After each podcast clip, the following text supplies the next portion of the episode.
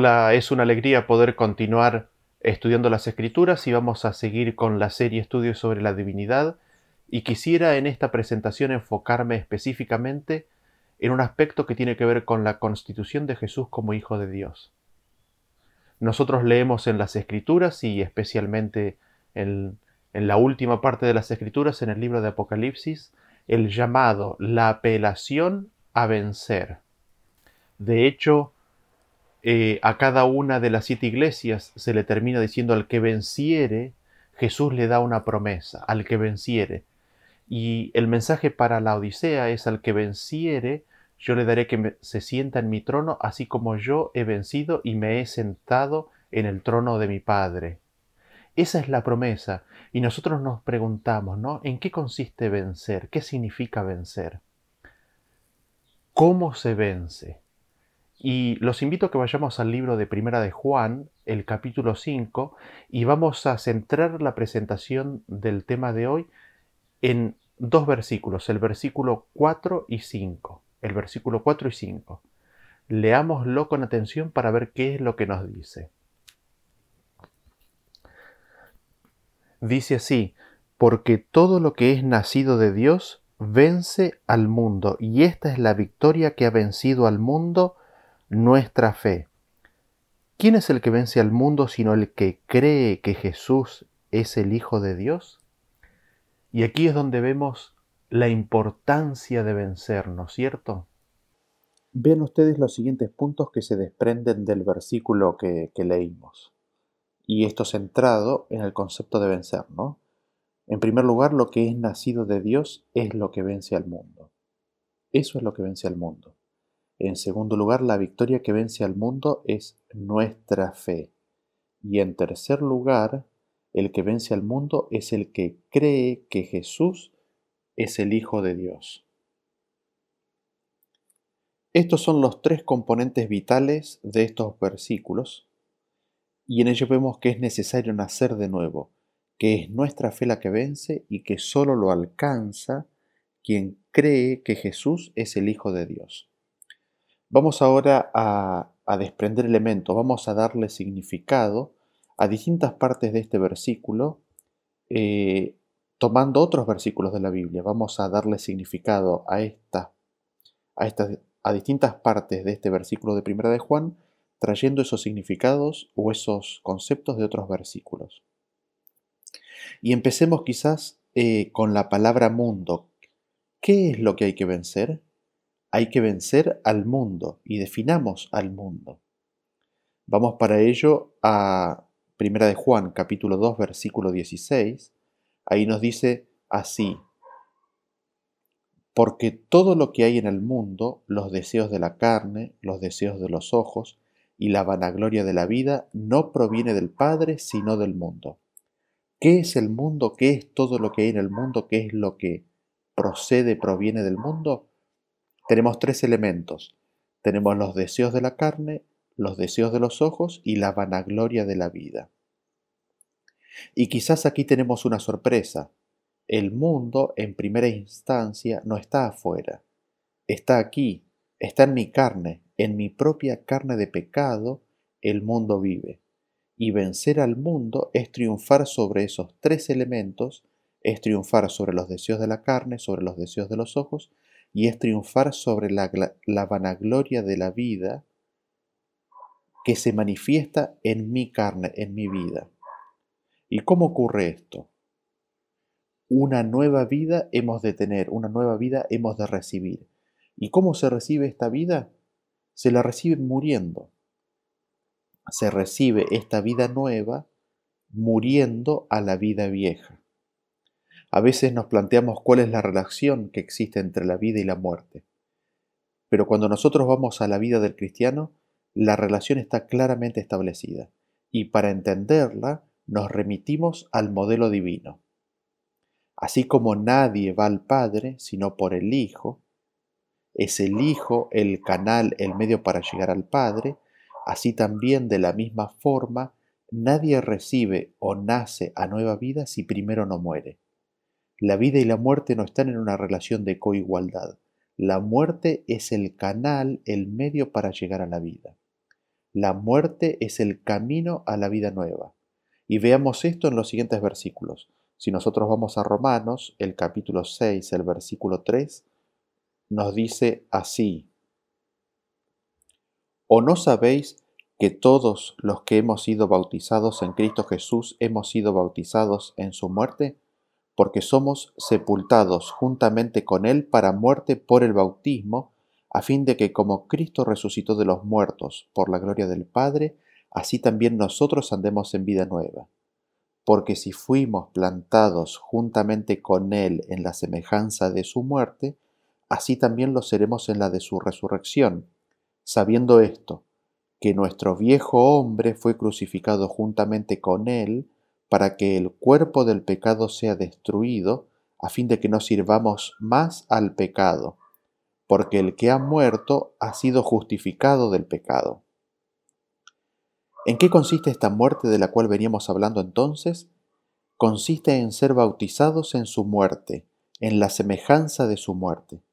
El viejo hombre ha de ser crucificado juntamente con él, es decir, con Cristo. El cuerpo de pecado que mora en mí ha de ser destruido a fin de que no sirvamos más al pecado. Es decir, en las palabras del apóstol Pablo, Gálatas capítulo 2 versículo 20, con Cristo estoy juntamente crucificado y no vivo yo. Ahora, solamente cuando he muerto al pecado, cuando este cuerpo de pecado, este hombre viejo, lleno de los deseos de la carne, de los deseos de los ojos y la vanagloria de la vida, ha, ha sido crucificado, solo allí es cuando tenemos acceso a la vida nueva. Y esa vida nueva, ¿cómo estaba detallada en el versículo de Primera de Juan que recién habíamos empezado a leer? Como ustedes recordarán, dice en 1 Juan 5:4, porque todo lo que es nacido de Dios vence al mundo. Entonces hay una muerte al pecado, al cuerpo de pecado, hay una muerte al hombre viejo, y hay un nacimiento que Dios da. Vean cómo esto lo detalla Jesús mismo en el intercambio que tiene con Nicodemo. En Juan capítulo 3, a partir del versículo 3, leemos que Respondió Jesús y le dijo, De cierto, de cierto te digo, que el que no naciere de nuevo no puede ver el reino de Dios. Nicodemo le dijo, ¿Cómo puede un hombre nacer siendo viejo? ¿Puede acaso entrar por segunda vez en el vientre de su madre y nacer? Respondió Jesús, de cierto, de cierto te digo que el que no naciere de agua y del Espíritu, no puede entrar en el reino de Dios. Vemos aquí entonces nuevamente el mismo concepto. Para ingresar al reino de Dios hay que vencer al mundo y para vencer al mundo hay que nacer de nuevo. ¿Cómo puede ser hecho esto? Habíamos visto que hay que morir al yo y vemos que hay que nacer del agua y del espíritu. Así es como tenemos entrada en el reino de Dios. Así es como empezamos una vida nueva, primero como bebés, en donde hacen falta un montón de pañales. Dios quiere y Dios quiera que nosotros también querramos que este bebé crezca. Porque a veces puede pasar que este bebé no quiere crecer y nuestro Padre Celestial tenga que tener una gran provisión de pañales. Volvamos entonces al versículo de primera de Juan 5 para ver cómo se vence al mundo. Recordemos lo que dice, porque todo lo que es nacido de Dios vence al mundo, y esta es la victoria que ha vencido al mundo nuestra fe. ¿Quién es el que vence al mundo sino el que cree que Jesús es el Hijo de Dios? El versículo dice, en el tenor de lo que veníamos diciendo antes, que todo lo que es nacido de Dios vence al mundo, y esta es la victoria que ha vencido al mundo nuestra fe. Nuestra fe. ¿Cómo que es nuestra fe? ¿Cómo? ¿Es mía esta fe? ¿La tengo que producir yo? ¿La tengo que fabricar yo? ¿Es un producto mío? Y la respuesta es no, para nada. Vean ustedes lo que dice Gálatas, el libro de Gálatas, el capítulo 5, el versículo 22 dice, Mas el fruto del Espíritu es amor, gozo, paz, paciencia, benignidad, bondad, fe. La fe es un fruto del Espíritu. La fe es un regalo que Dios da, que se recibe de Dios por medio de su Espíritu. Menos mal entonces de que no la tengo que producir. Menos mal que no es algo que dependa de mi esfuerzo ni de la habilidad mía ni de ninguna persona. La fe es algo entonces que se recibe cuando morimos y nacemos del Espíritu. Es un fruto natural del Espíritu de Dios morando en nosotros y evidentemente cuando aceptamos recibir este regalo y proseguimos en aceptarlo y recibimos y traficamos o comerciamos con este don, este don se incrementará, se multiplicará, hasta el punto en que seamos sellados con esa fe que habiendo sido aceptada y recibida, termina siendo finalmente nuestra. Y nos preguntamos, ¿qué fe? ¿Cuál fe?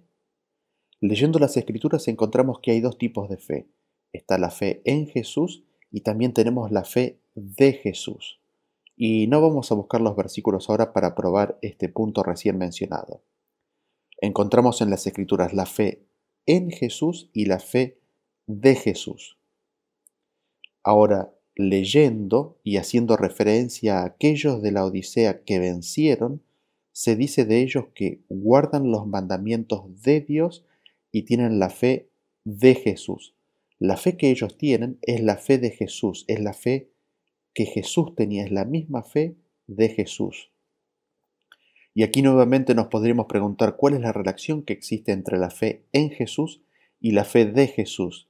Y aquí nuevamente nos ayuda el modelo divino. No existe una relación coexistente, coigual entre ambas, sino que, así como nadie va al Padre sino por el Hijo, de la misma forma nadie va, nadie recibe la fe de Jesús sin primero haber tenido y recibido la fe en Jesús. Es necesario creer primero en Jesús para luego poder recibir su fe, la fe de Jesús. ¿Y cómo recibir, cómo tener la fe de Jesús entonces? Vean ustedes lo que dice el apóstol Pablo en la carta a los romanos. Dice en Romanos 1.17, porque en el, en el Evangelio la justicia de Dios se revela por fe y para fe, como está escrito, mas el justo por la fe vivirá. La justicia de Dios se revela, se manifiesta por la fe y para la fe y lo explica, el justo por la fe vivirá. ¿Y cómo es que el justo por la fe vive? Y aquí es donde vemos a Jesús nuevamente. Jesús fue el único hombre justo. Jesús es el justo, el santo de Israel. Y en él la justicia de Dios fue revelada, manifestada. ¿Y cómo es que podemos aprender, ver, tomar esa fe de Jesús? Solamente mirando a Jesús, que Él es el justo. Solamente viendo su fe, viendo cómo Él vivió esa vida aquí en la tierra. Y esto lo vemos claramente eh, instruido en Hebreos capítulo 12, el versículo 2. Ahí dice, puestos los ojos en Jesús, el autor y consumador de la fe. Puestos los ojos en Jesús, mirando a Jesús, como dice el versículo, mirad y viviréis. El versículo nos dice que Jesús es el autor de la fe, Él inventó la fe. Él es el que la creó, Él es el que la desarrolló, Él es el que la creó, la desarrolló y la completó, enterita, a la fe. La fe entonces es un producto de su entera y única autoría. ¿Y cómo es esto?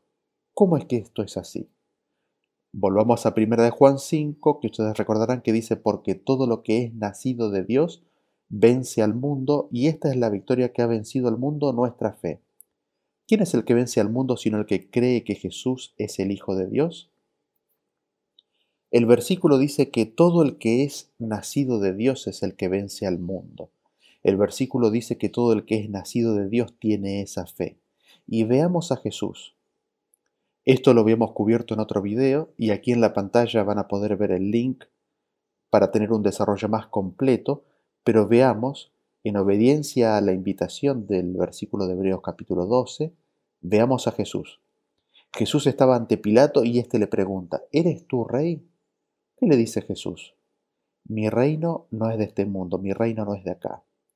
El reino de Jesús, del cual Él es rey, es el reino que vino a predicar, a presentar, a vivir el reino de los cielos. Y este reino de los cielos existe desde la eternidad.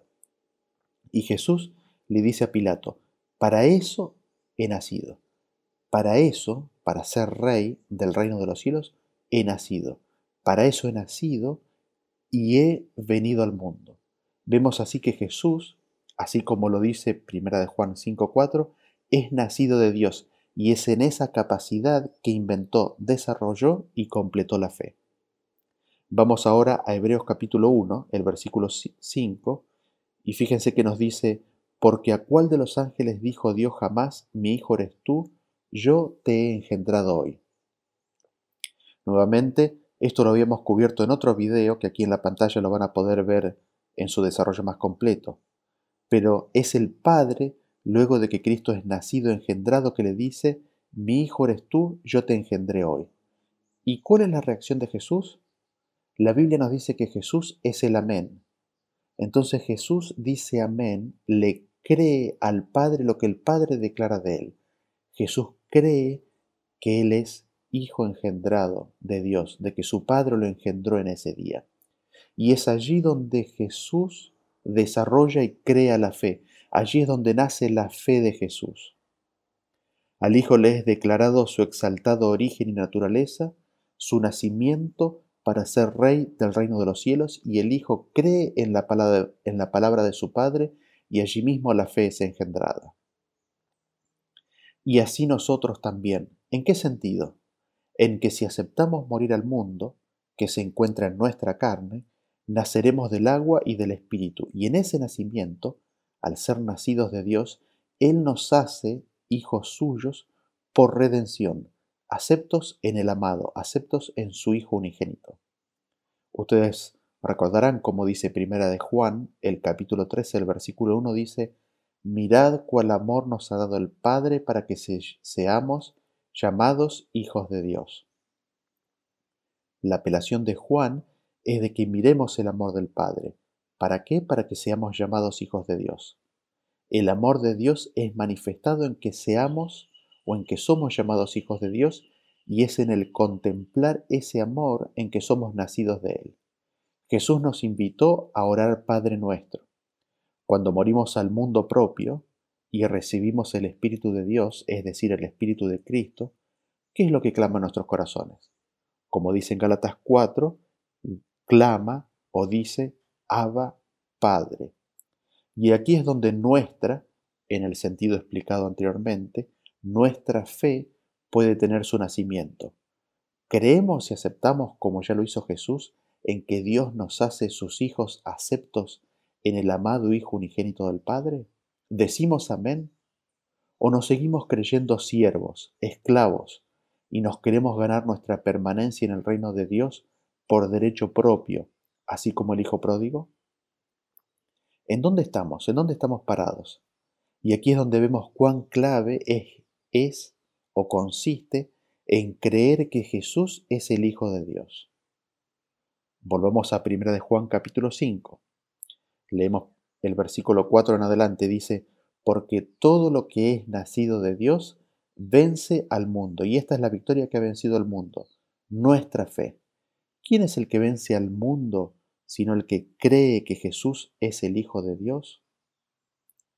Y repetimos, ¿quién es el que vence al mundo sino aquel que cree que Jesús es el Hijo de Dios? La garantía, la certeza, el sello de que somos hechos hijos de Dios, de que somos aceptos en el amado, radica en que creamos que Jesús es realmente el Hijo de Dios. Es en el creer que Jesús es realmente el Hijo de Dios en donde podemos ver realmente el amor del Padre y así aceptar que nosotros también podemos ser hechos hijos de Dios, aceptos en el amado. Ahora, si Jesús no es realmente hijo de Dios, no tendrá la fe de un nacido de Dios, no tendrá la fe de un hijo, sino que tendrá una fe basada en su propia capacidad, en su propio poder, en su propia suficiencia, en su propia condición. Y al contemplar a ese Jesús, Él nos llevará por ese camino. Por eso el versículo nos dice, ¿quién es el que vence al mundo sino aquel que cree que Jesús es el Hijo de Dios? Y me gustaría que entremos un poquito más en cómo es la consumación de esa fe, cómo es el desarrollo de esa fe, cómo es esa fe de Jesús vivida, en qué consiste ese nacimiento y vivir a una vida nueva. Porque esa vida, esa, esa fe de Jesús, es la que Él nos quiere dar, es la experiencia, es la vida, es el carácter que Él nos quiere regalar en ese proceso, en esa vida de vivir cada día la fe de Jesús. Y lo vamos a ver en una serie de versículos a continuación. El primer punto que quizás quisiéramos destacar o desarrollar es de que Jesús vive para hacer la voluntad de su Padre, no su voluntad, no su propia voluntad. En Juan capítulo 4, el versículo 34 nos dice, Jesús les dijo, mi comida es que haga la voluntad del que me envió y que acabe su obra. Jesús dice, mi comida, lo que me da fuerza, la energía, el motor de mi vida, mi alimento, es hacer la voluntad del que me envió. En Juan 5:30 nos dice, no puedo yo hacer nada por mí mismo. Según oigo, así juzgo y mi juicio es justo porque no busco mi voluntad, sino la voluntad del que me envió, la del Padre. Jesús dice, yo no busco mi voluntad, yo busco la voluntad del que me envió. No su voluntad, sino la voluntad del Padre. Vemos así como Jesús vive para hacer la voluntad de su Padre y no su propia voluntad.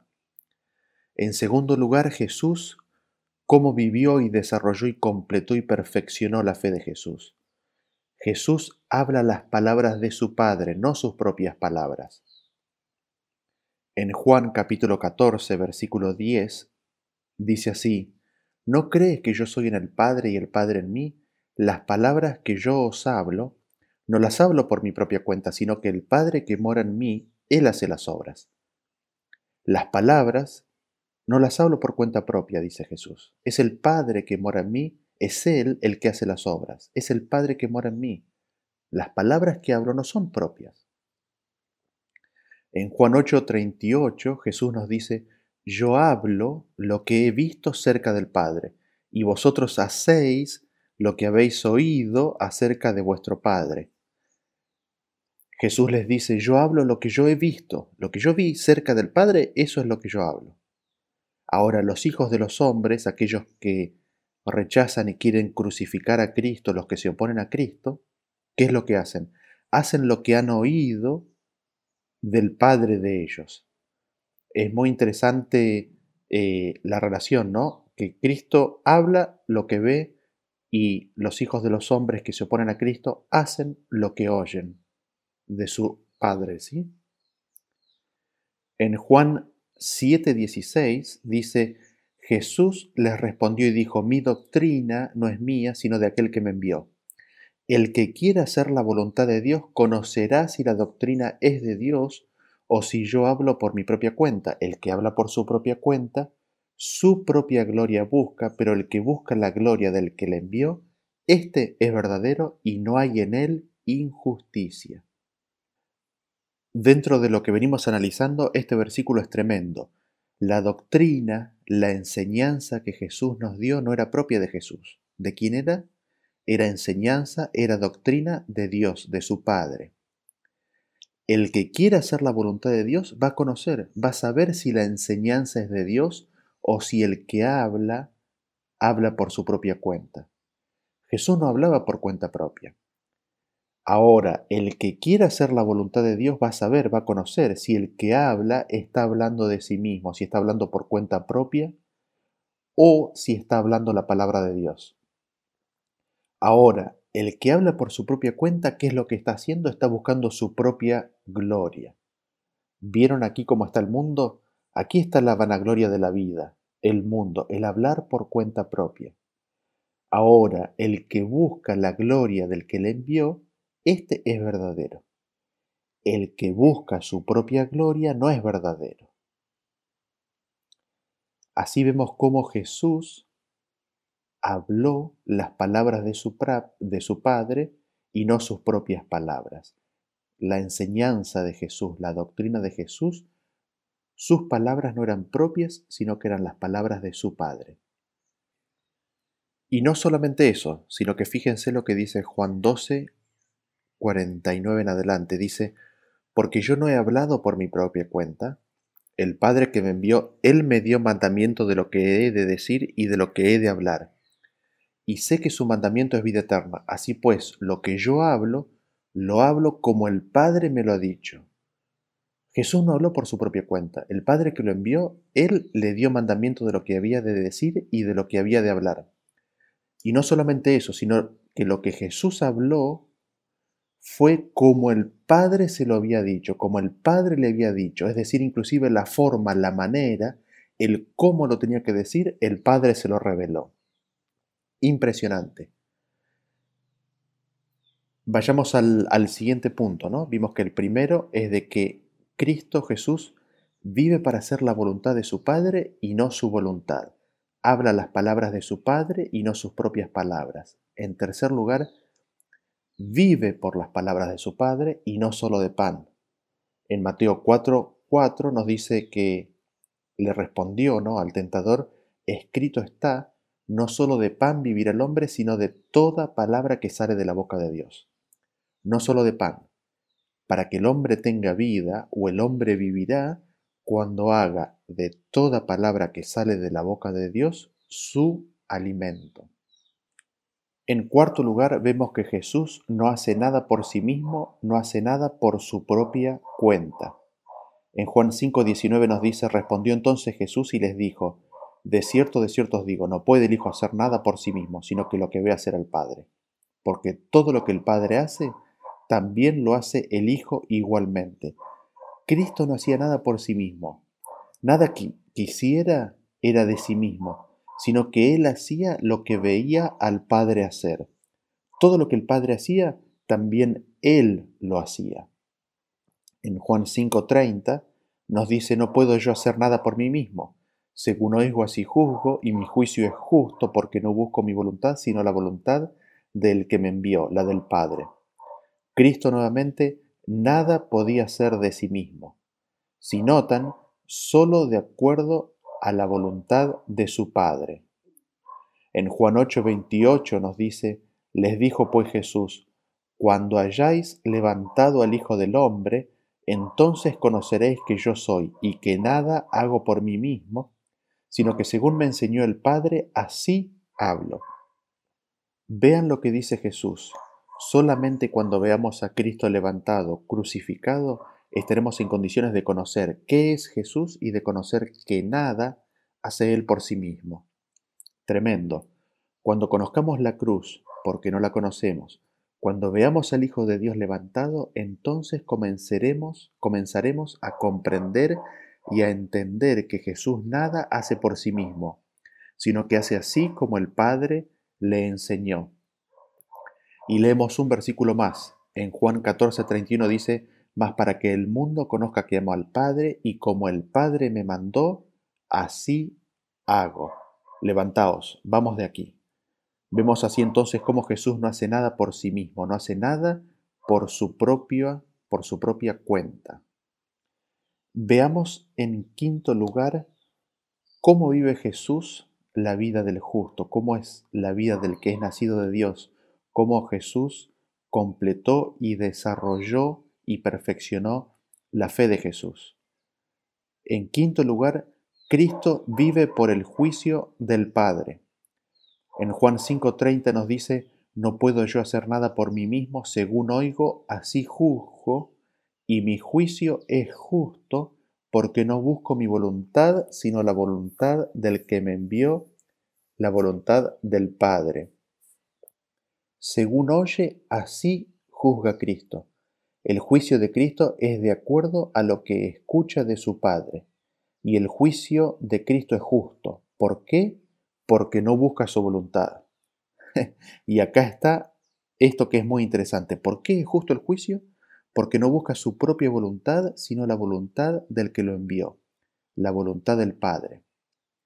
Aquí vemos que lo que hace que un juicio, sea justo o no es de quién está basado en de quién es la voluntad de lo que se hace, ¿no? O de lo que se juzga. Ahora veamos al juicio en ejecución ante el árbol del bien y del mal. Dios había pronunciado su juicio respecto del árbol. Dijo, el día que de él comieres, ciertamente moriréis. Ahora se acerca Eva y entra en un diálogo con la serpiente que tiene otro juicio, es un juicio diferente. Y al final de ese diálogo, ¿qué es lo que sucede con Eva? En Génesis 3.6 nos dice, y vio la mujer que el árbol era bueno para comer y que era agradable a los ojos y árbol codiciable para alcanzar la sabiduría, y tomó de su fruto y comió. Y dio también a su marido, el cual comió así como ella. Ahora, ese es el juicio de Eva. Ella ve que el árbol es bueno para comer, el deseo de la carne. Era agradable a los ojos, el deseo de los ojos, y era árbol codiciable para alcanzar la sabiduría, la vanagloria de la vida. Aquí tenemos al mundo, aquí tenemos a los tres elementos del mundo. Así Eva abandona el juicio de Dios y elige hacer su voluntad, elige hacer su juicio.